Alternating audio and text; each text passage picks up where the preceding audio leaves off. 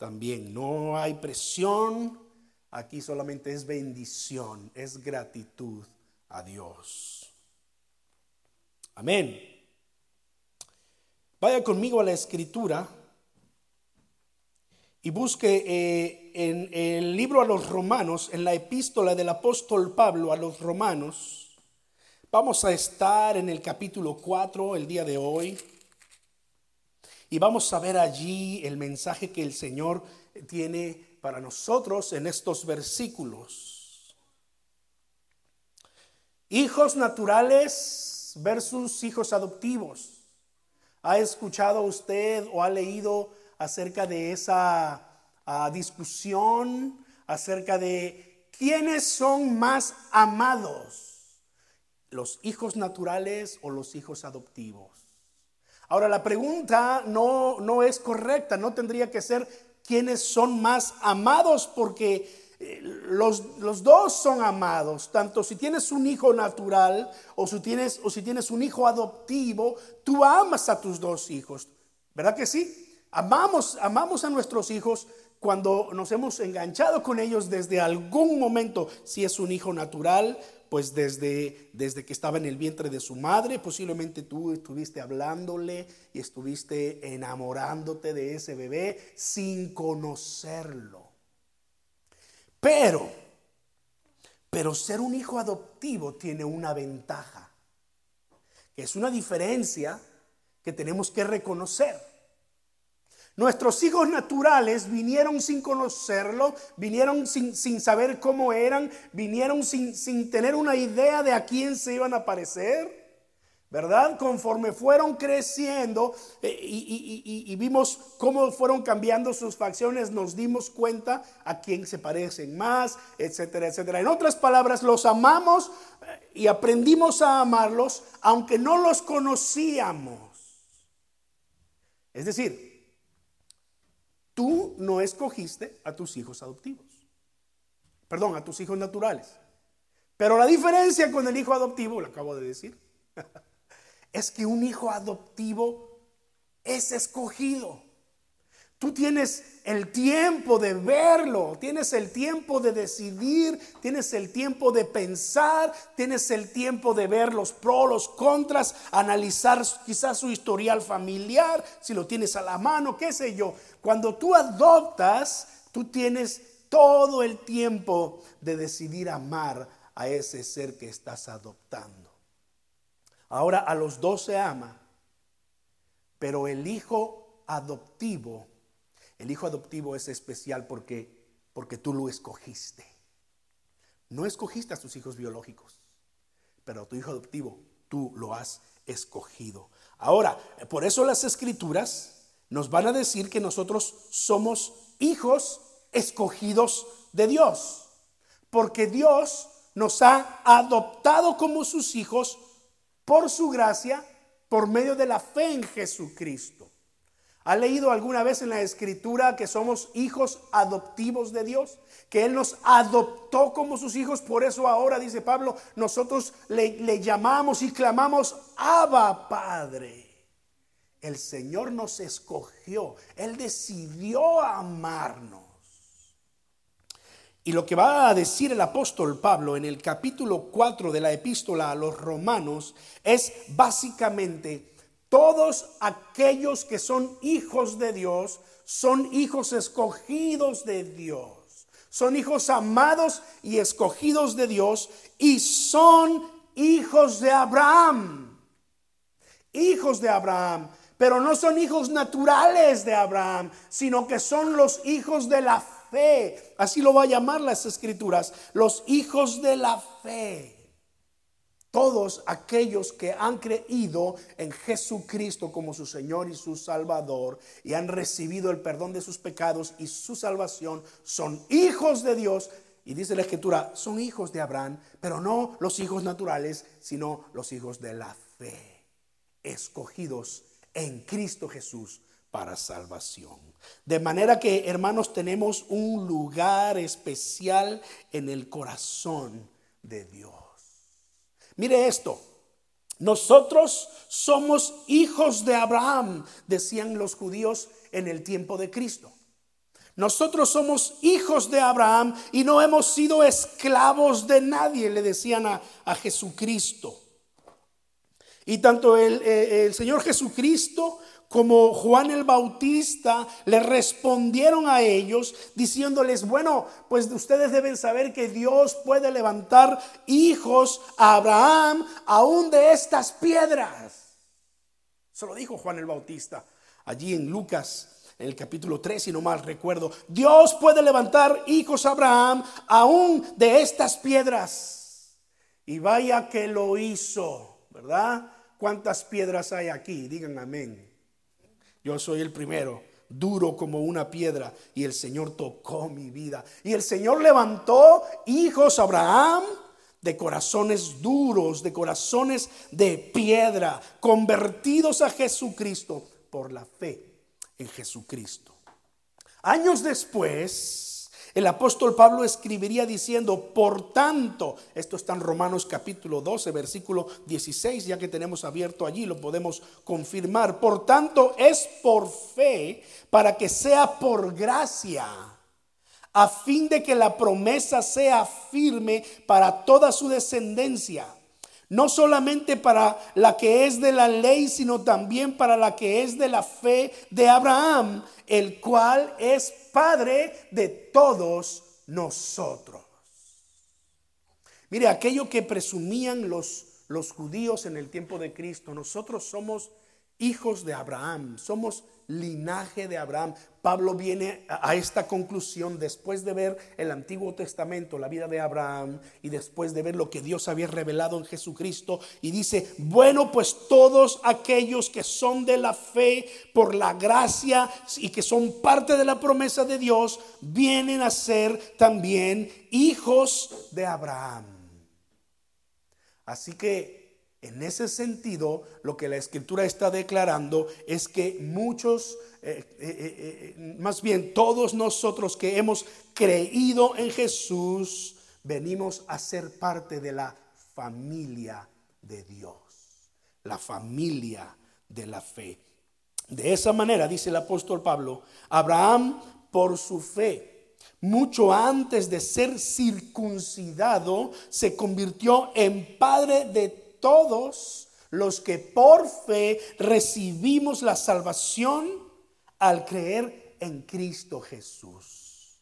Por esto es que la escritura llama a Abraham el padre de la fe por la fe de Abraham. Y esta enseñanza fue suficiente para que el apóstol Pablo pudiera enseñar y pudiera aclarar el asunto de la fe versus las obras, de el creer versus el obrar, fe versus la ley. Pablo llegó a la conclusión diciendo, no somos justificados por la ley. ¿Recuerdan el mensaje de la semana, palabra, de la semana pasada? No somos justificados, no somos perdonados. Dios no hace su obra de justicia en nosotros por cumplir la ley, sino por la fe en Jesucristo. Y yo quiero puntualizar tres eh, cosas que ocurrieron en la vida de Abraham y cómo esto se refleja en nuestra vida para que también nosotros podamos ser justificados por Dios. O para que también nosotros podamos vivir en esa justicia de Dios. Esta es la primera de ellas, Romanos capítulo 4, versículo 3. Dice, porque, ¿qué dice la escritura? Creyó Abraham a Dios y le fue contado por justicia. La primera cosa que vemos aquí es que Abraham le creyó a Dios y esa fe le contó por justicia. Entonces Pablo toma el caso de Abraham para puntualizar cómo la justicia de Dios obra y se aplica a todo aquel que cree en Jesús. Abraham creyó, a Dios cuando éste le dijo, cuando Dios le dijo que sería padre de multitudes. Ve conmigo a Génesis capítulo 15. Libro de los principios, Génesis capítulo 15.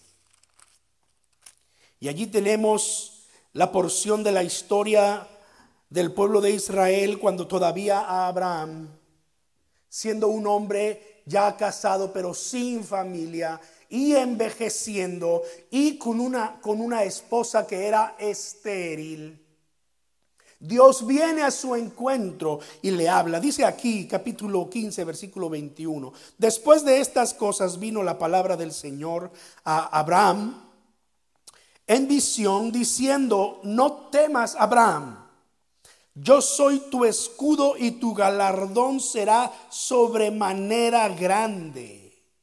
Y respondió Abraham, Señor, ¿qué me darás? siendo así que ando sin hijos, sin hijo.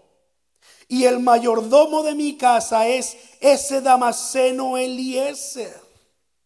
Dijo también Abraham, mira que no me has dado prole, y he aquí que será mi heredero un esclavo nacido en mi casa. Luego vino a él la palabra del Señor diciendo, no te heredará este, sino un hijo tuyo será el que te heredará.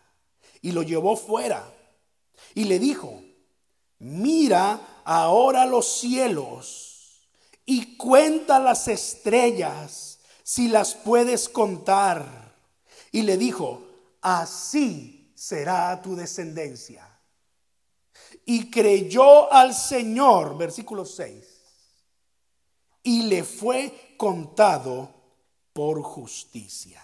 Y Dios siguió hablando a Abraham y confirmando sus promesas. Ahora vamos a situarnos en la historia eh, del Antiguo Testamento. Abraham era anciano, su esposa también anciana y además era estéril. Abraham estaba preocupado por estar sin descendencia. Dios viene a su, encuentro en una revelación y le dice, no te preocupes, Abraham vas a tener un hijo tuyo. Un hijo natural no te va a heredar ni este esclavo tuyo ni nadie más. Un hijo tuyo te va a heredar. Así que Dios lo llevó afuera y le dijo, mira, mira los cielos. Y en el lugar donde estaba Abraham no había luz eléctrica. De manera que se podía ver el firmamento en todo su esplendor en esos lugares del mundo en donde tú puedes ver todo lo que es la Vía Láctea, la inmensidad del universo cercano a nosotros, los miles de millones de estrellas en el firmamento. En los mejores días nosotros aquí salimos y alcanzamos a ver unas cuantas, demasiada luz demasiada luz en este mundo contemporáneo, pero a Abraham le tocó ver esa inmensidad delante de él. Y, la verdad es que esta es la mejor imagen, que ya no está ahí, ¿verdad? Este, eh, la imagen del mensaje, eh, la mejor imagen que pude encontrar del firmamento que Abraham pudo ver en esa ocasión, en esa noche, y fue que Dios le dijo entonces, mira, Abraham, porque así como las estrellas en el firmamento, así será tu descendencia. Recuerde, Abraham no tiene hijo, Abraham es anciano, Abraham está casado con Sara, que también es una anciana, y además es estéril. Pero dice el texto que Abraham le creyó a Dios y por esa fe fue declarado justo por Dios mismo. No leemos en la historia de Génesis capítulo 15 que Abraham altercó con Dios en ese momento. No leemos que le, que le vino a decir al Señor, oye Señor, sí, yo entiendo tus promesas y entiendo lo que me estás diciendo, pero Señor, soy anciano. No. O Señor, yo sé, pero mi esposa es estéril. Antes de, antes de darme tus promesas, pues debes arreglar. No. El texto dice que cuando Abraham vio las estrellas y Dios le dijo, así será tu descendencia, creyó al Señor y le fue contado por justicia. Esas pocas palabras allí deberíamos nosotros subrayarlas, porque no están de más. tuvieron un propósito específico. La escritura está declarando que Abraham fue declarado justo por Dios por la simple fe, por el hecho de creerle a Dios. Y Dios conocía el corazón de Abraham. Dios sabía que Abraham tenía fe y por eso lo justificó. Por eso lo declaró justo, lo reconoció justo, lo hizo un hombre justo. Y yo pregunto, ¿es que acaso Abraham era especial? ¿Diferente a otros hombres de su tiempo? La respuesta es no. Mira, mi esposa me estaba recordando hace rato que, que hace un año, cuando todavía estábamos en el salón de allá arriba, estaba yo predicando sobre Abraham. Eh, y es que estábamos viendo precisamente eh, en el libro de Génesis los, los grandes héroes de la antigüedad, ¿verdad? Y la vida que ellos vivieron y cómo son una enseñanza para nosotros. Pero nos damos cuenta cuando estudiamos la vida de, de Abraham que él no era diferente a los hombres de su tiempo. Dios lo sacó de un pueblo pagano, de un pueblo idólatra. Y lo más seguro es que Abraham tenía también esa misma enseñanza, esa misma tendencia. Cuando vemos la, vida de Abraham y Sara nos damos cuenta que tenían, tenían ciertos problemas en su carácter. Abraham tuvo que mentir no una, sino dos veces para poder salvar su vida, ni siquiera la de su esposa, su vida. Llegaron a Egipto una vez y, Abraham dijo, eh, le dijo a Sara, ¿sabes qué, Sara? Voy a decir que eres mi hermana porque si digo que eres mi esposa, me van a dar cuello con tal de quedarse contigo. Estaba salvando su propio pellejo. Abraham, el padre de la fe, aquel que Dios declaró como justo, un hombre común y corriente, como tú y como yo. ¿Te acuerdas de esa parte de la Biblia en donde eh, está hablando eh, Santiago de Elías? Dice que Elías oró para que no lloviera y no llovió. Y Elías después oró para que lloviera y llovió. Y Elías oró para que cayera fuego del cielo y cayó fuego del cielo sobre un sacrificio. ¿Te acuerdas de Elías?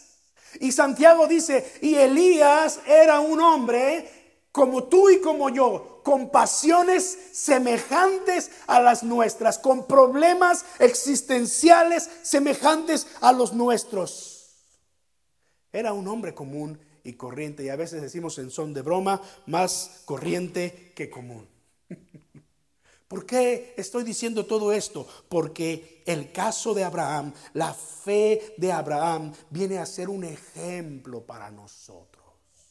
Y antes de llegar hasta allá, quiero decir lo siguiente. La segunda enseñanza que vemos acá en Romanos capítulo 4 y que Pablo levanta a la iglesia y en su gran enseñanza respecto a la justicia y al perdón de Dios a través de, de Jesucristo es que Abraham ni siquiera era circuncidado cuando recibió la promesa de Dios y le creyó a Dios.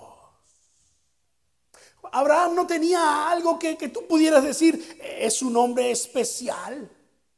Y por eso recibió las promesas de Dios. Y yo no soy nada.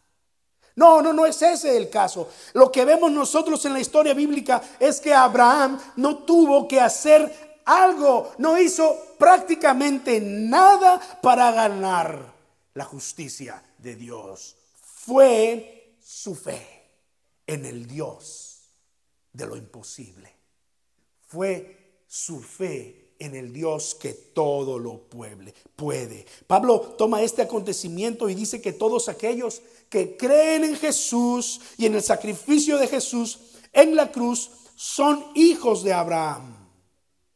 Que así como Dios justificó a Abraham por su fe, sin las obras de la ley o la circuncisión, así a nosotros solo por la fe en Jesucristo, sin la necesidad de cumplir ninguna ley o hacer ninguna obra, es que nosotros recibimos la justicia de Dios. Es por gracia, es por amor.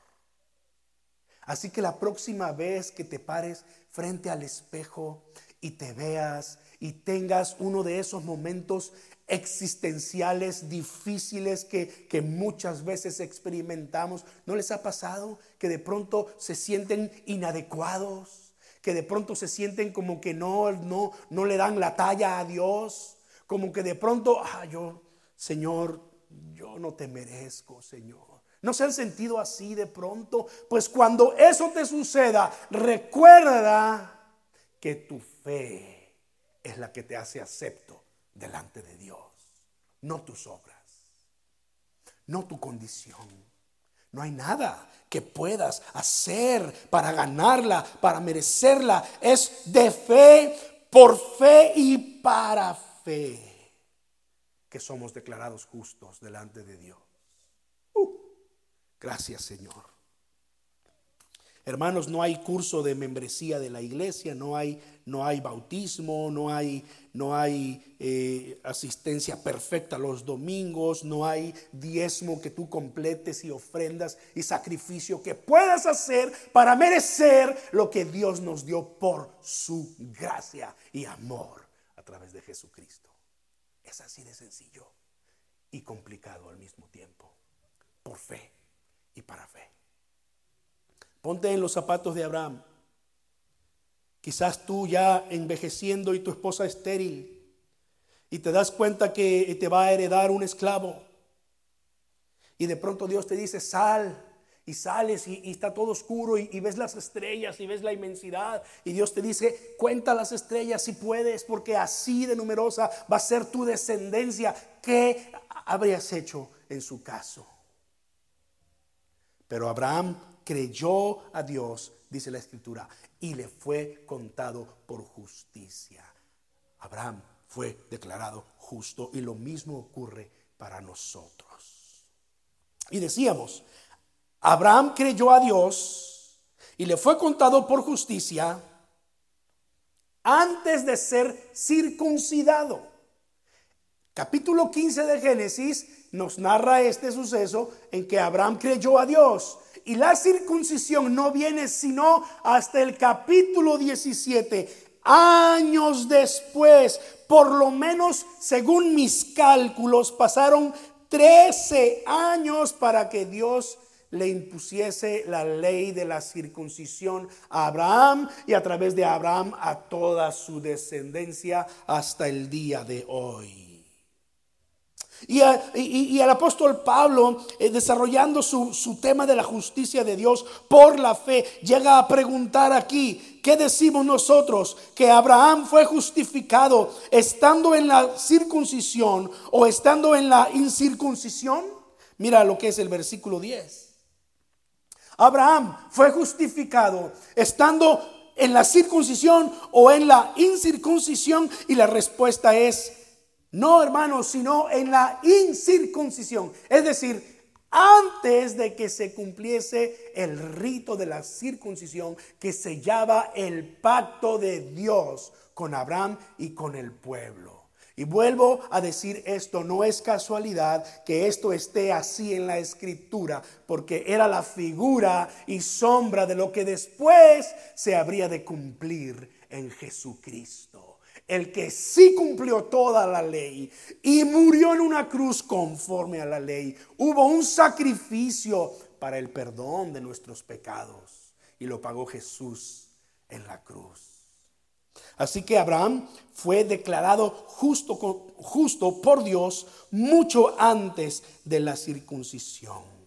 Recuerde, esta enseñanza fue un, un gancho al hígado al judaísmo porque ellos pensaban que eh, eh, las personas tenían que cumplir la ley para poder ser justificados delante de Dios. Pero Pablo estaba declarando desde ya el capítulo 1, capítulo 2, luego en el capítulo 3, así es como cierra el capítulo 3, y luego lo, lo termina de confirmar en el capítulo 4.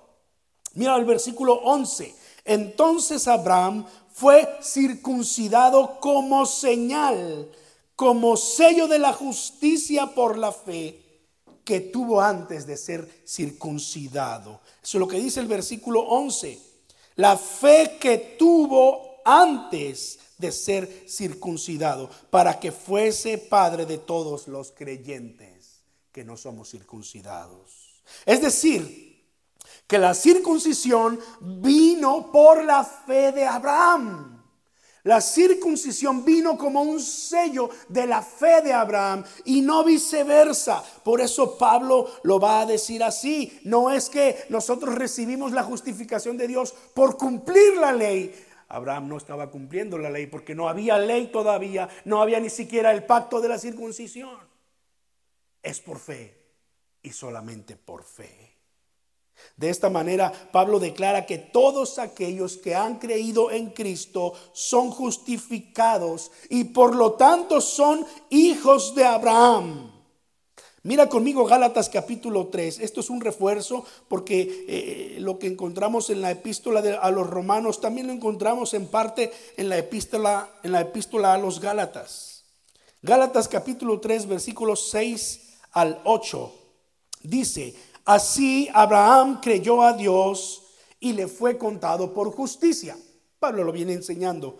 Sepan pues, por lo tanto, que los que son de fe, estos son hijos de Abraham. Recuerda cómo decía Juan el Bautista, Dios puede levantar hijos a Abraham aún de estas piedras.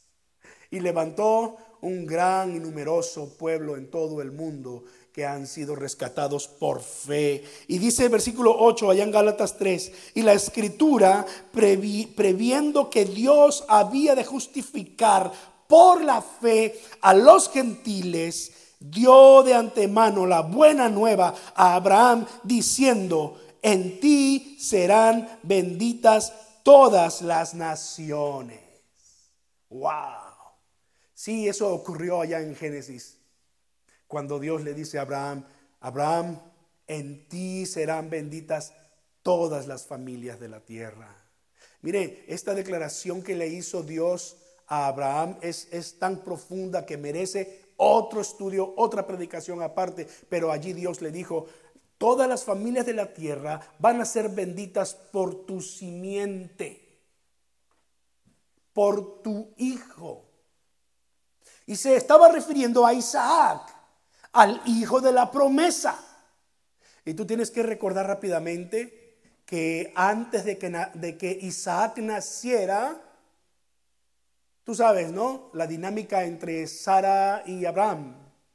Sara tuvo la brillante, y le ponemos comillas, idea de ayudar a Dios en sus planes con que Dios te dijo que un hijo tuyo va a heredar. Ah, pues mira, como yo no puedo tener hijos, ¿qué te parece si te llevas a mi esclava y tienes un hijo con mi esclava? Y allá va Abraham, muy forzado, y se llevó a la esclava y tuvo un hijo con la esclava. Pero Dios le dijo, es que no es así. Mira, con todo y que Abraham tuvo fe y su fe le fue contada por justicia, date cuenta que Abraham tuvo problemas serios también problemas de integridad, problemas de carácter, problemas de confianza en Dios. Así que Dios tuvo que hacer un milagro en la vida de Sara. Ya Dios lo tenía previsto. Más de 25 años después de la promesa, Dios cumple su palabra y Sara tiene un hijo de Abraham, Isaac, el hijo de la promesa, que viene a ser figura de Jesucristo. Porque Dios le pide a Abraham, sacrifícame a tu hijo. Sacrifícamelo como, como ofrenda. Y tú sabes la historia, ¿verdad? Abraham estuvo a punto de sacrificar a su hijo, mostrando que ya para esas alturas él podía confiar y estaba confiando plenamente en Dios. Señor, yo sé que tú cumples tus promesas.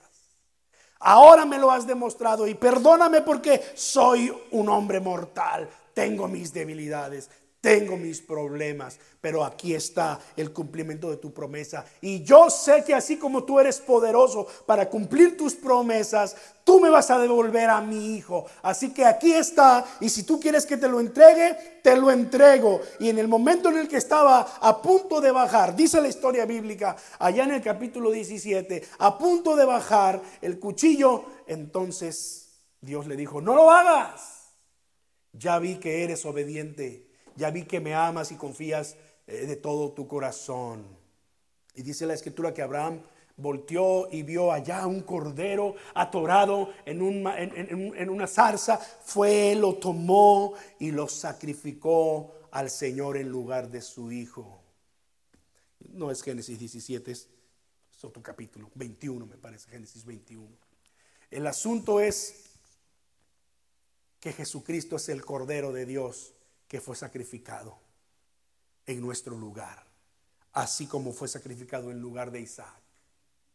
Y la promesa de Dios se extiende a todas las familias de la tierra. Por eso la, la escritura dice, dice de esa manera allí en Gálatas, que ya el Señor de antemano le dio la buena nueva a Abraham cuando dijo, en ti serán benditas todas las familias de la tierra.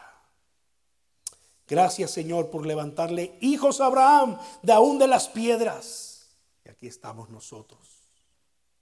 Finalmente, Abraham nos da una lección de fe a cada uno de nosotros.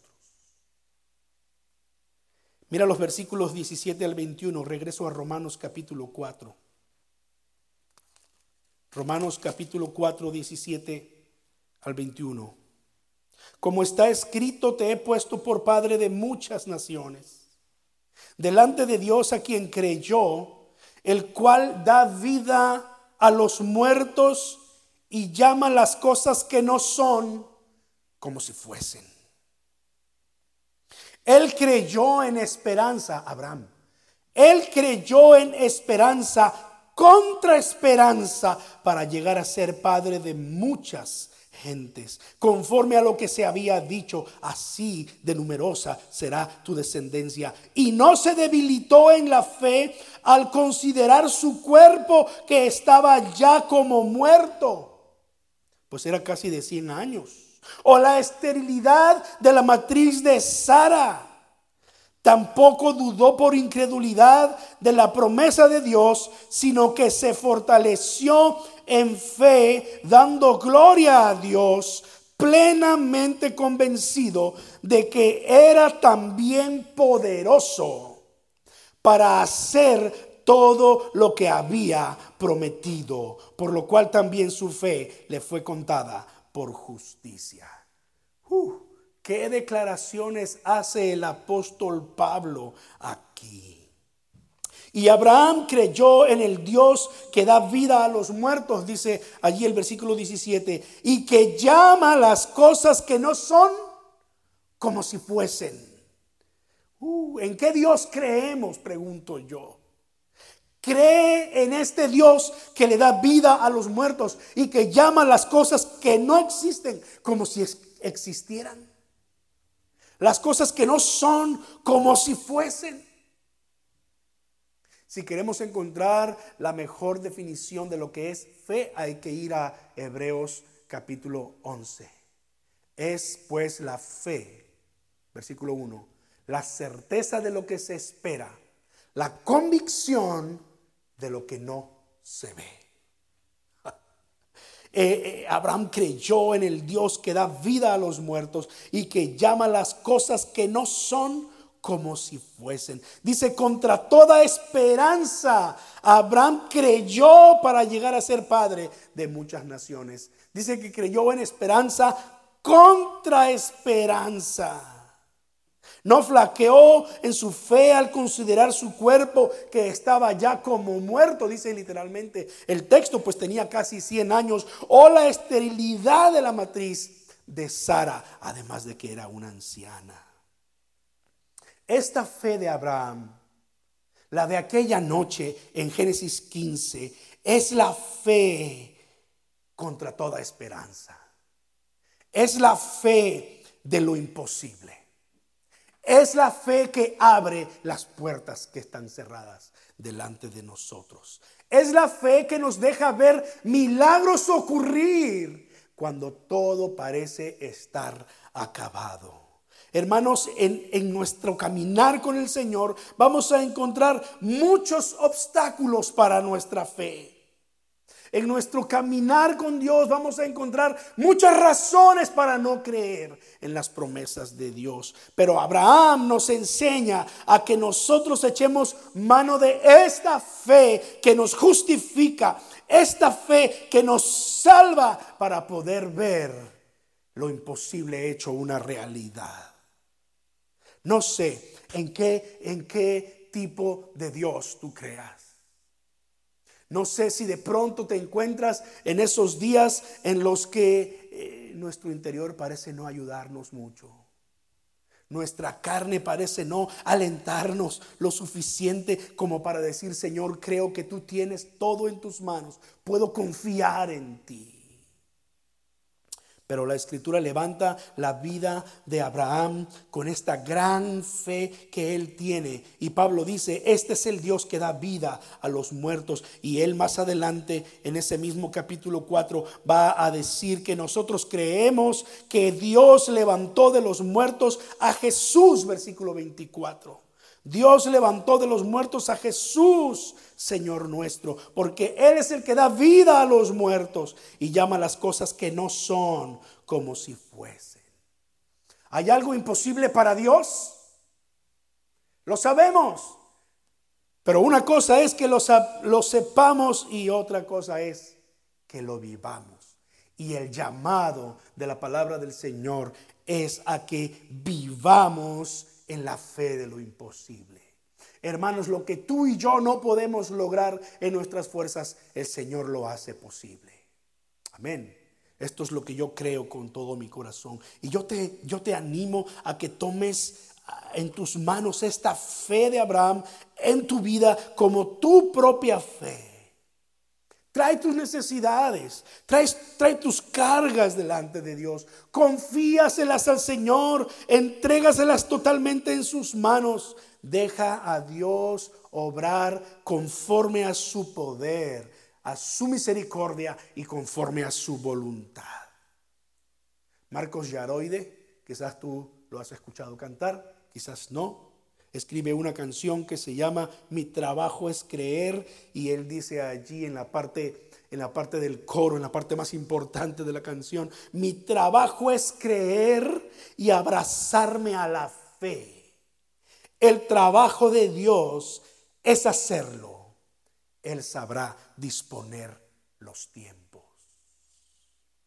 Esta fe que te justifica es la fe que te dará la victoria en tus batallas. Esta fe que te salva es la misma fe que te hará ver las promesas de Dios cumplirse en tu vida, en su tiempo, conforme a su voluntad, conforme a sus propósitos. Y termino como Pablo terminó Romanos capítulo 4 los versículos 22 en adelante dicen, por lo cual también su fe le fue contada por justicia.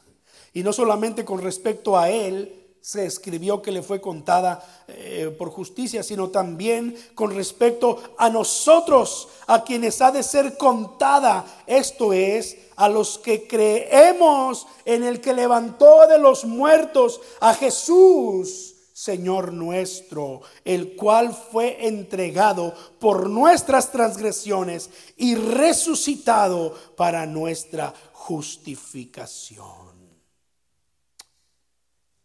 Yo te animo a que en tu casa, a modo de una tarea, vayas a Hebreos capítulo 11. Hebreos capítulo 11, de los versículos 8 al 19, se habla acerca de la fe de Abraham. Por la fe Abraham, van a decir los versículos, y, nos va a narrar las grandezas de Dios en la vida de Abraham. Y mi oración y mi deseo es que al acercarnos a la vida de Abraham allí en Hebreos 11, nuestra fe pueda ser fortalecida y que por esta fe estemos delante de Dios, no por nuestras obras. No puedes hacer nada para merecerla y Dios no espera que tú hagas nada, eh, no espera que tú hagas algo por, por merecerlo, porque no es por obras, es por fe. Padre, en el nombre de Jesús, mi oración, Señor, en esta eh, mañana es que esta fe que nos salva sea la fe que nos mantenga adelante, Señor. Sea la fe que nos permita ver lo imposible. Sea la fe que nos mantenga viendo las promesas cumplidas en tu tiempo conforme a tu misericordia, a tu voluntad y tus propósitos. Oh Señor, y mientras llega ese día glorioso en que nos vas a llevar a tu presencia, permítenos vivir en esta fe cada día para traer gloria a tu nombre. En el nombre de Cristo Jesús oramos. Amén. Amén. Que Dios los bendiga y los guarde y su palabra nos fortalezca. Los voy a dejar con esta canción de Marcos Yaroide que está especial. Disfrútenla y adoremos a Dios con esta letra. Y si ustedes se la saben, pues